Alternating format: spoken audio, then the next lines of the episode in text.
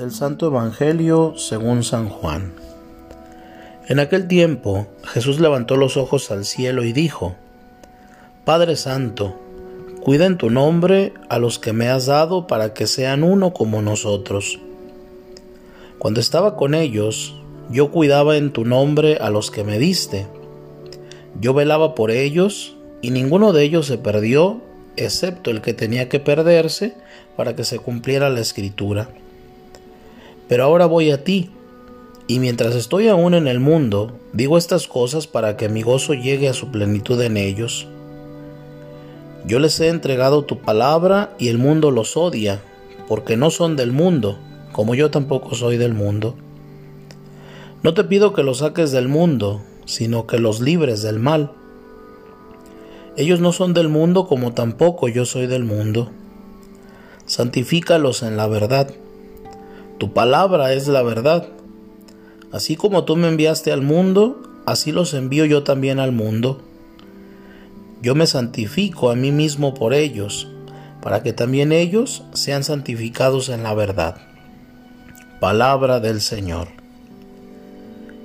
Jesús, elevando los ojos al cielo, comienza su oración pronunciando Padre Santo, una invocación con la que recuerda y subraya que su origen, el Padre, está en el Dios trascendente, fuera o diferente del mundo. También que ese Padre Santo, en su destino definitivo, menciona Jesús ahora voy a ti, fue el Padre quien lo envió al mundo para salvarnos.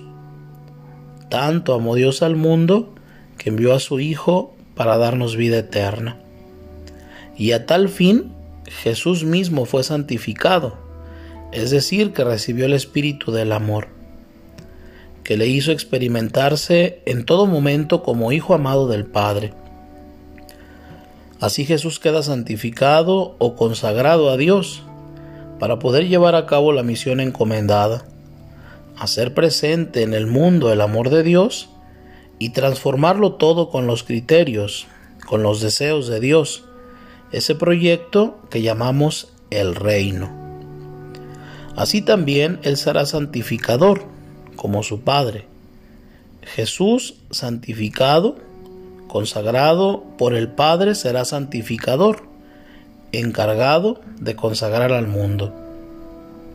Cuando decimos que algo o alguien es santo, estamos diciendo que pertenece al ámbito de Dios, que Dios se hace allí presente de alguna forma, que a través de ese algo o ese alguien nos encontramos con Dios. Jesús es el santo por excelencia, porque Él es la presencia y la revelación de Dios en nuestro mundo, que llegará a su punto culminante en la hora de su muerte y resurrección. Entonces se mostrará lo que significa Dios es amor, que Dios es vida, que Dios salva. Y también sabremos cuál es la plenitud y el destino del hombre al ser totalmente santificado, es decir, lleno de Dios. Es lo que aquí se llama la verdad, santifícalos en la verdad. Por eso cuando Jesús ora pidiendo al Padre Santo por los suyos que sean consagrados en la verdad, está pidiendo por una parte que entre nosotros que derrame su gracia, su espíritu, que llegue al fondo, que nos transforme. Que esos criterios del Evangelio calen en nuestra vida. Pero a la vez está rogando para que haya una profunda intimidad personal, una comunión plena con el propio Jesús, que es la verdad. Dicho con otras palabras, permaneceremos en Dios seremos santificados, santos y santificadores como el mismo Jesús, y mantendremos en nosotros los criterios y los valores de Dios. En la medida en que mantengamos la comunión, el amor de Dios en nosotros, entonces santificaremos y seremos santificados. Como dice el propio Jesús, tu palabra es verdad, pero también tu palabra, Jesucristo, es la verdad. Así entendemos la oración y el deseo de Jesús, que sean uno.